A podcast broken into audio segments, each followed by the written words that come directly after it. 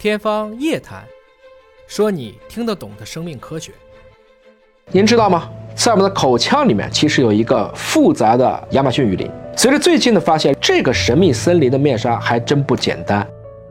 大家好，我是尹烨。就在近日，NPG 生物膜和微生物组上看到了一个最新的研究，报道了。华大研究院的肖亮博士和周远强博士团队，他们像探索新大陆一样，在我们的口腔当中找到了一大批不同的微生物，构建了一个人人都可以参考的人类口腔细菌基因组参考目录，就像一本口腔微生物的百科全书，包含了一千零八十九个高质量的细菌基因组。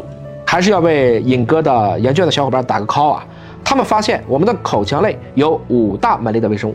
形成了一百九十五个种水平的菌群，其中有一半的菌群竟然是全新的，从来没有被人类发现和详细报道过。这就像在我们熟知的口腔当中，竟然找到了一个没有去探索过的新大陆，是不是非常的神奇？这一次呢，采用的是大规模的培养方法，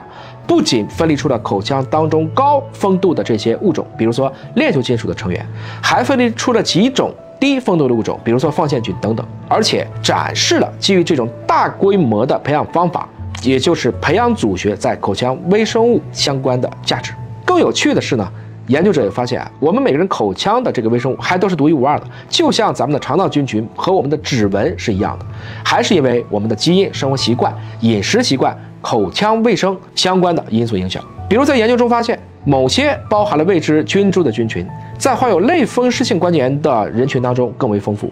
这一发现可能会对我们更好的去理解和保护我们的口腔健康，甚至可以帮我们去预防和治疗一些疾病。尹哥曾经也分享过这样一个案例啊，为什么在怀孕前一定要去洗牙？其实后来发现啊，在怀孕期间真的有可能一部分的微生物会通过我们的这个牙龈或者口腔当中的一些破损的黏膜菌群会侵入。最终会作用到宫内。实际上，你看口腔和羊水之间的菌群，有的时候都能走通，所以重视口腔卫生也是非常重要的。我还是想给大家留一个小小的提醒啊，虽然我们的口腔内有这么多的微生物，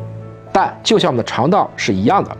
大部分微生物其实都只是在你的住一住，只有一小部分可能偶尔会闹闹腰，还有很多实际上是益生菌，因为绝大部分的微生物。跟人类都已经生活了这么多年了，它们都是我们身体的好朋友，可以帮助我们消化食物，保护我们的口腔健康。比如说，唾液链球菌是我们口腔当中主要的一种益生菌，合成的唾液分泌素。就为什么唾液能杀菌呢？它们就是来自于微生物的帮助，可以去抑制口腔病原体的生长。这次还发现，口腔内的微生物可以帮助膳食纤维进行初步的消化，打破了膳食纤维一定要在肠道内微生物消化的这样的一个认知。结束之前呢，我特别还想提醒大家，特别是小朋友们，要保持良好的口腔卫生习惯，每天刷牙两次，定期使用牙线，有条件的每一年去洗一次牙，也找牙医平时检查检查，没什么问题不是更好吗？这样才能使得我们的口腔，包括我们的口腔当中的微生物这些好朋友们活得开心。关于口腔的这些微生物，你还有哪些了解呢？欢迎评论区留言。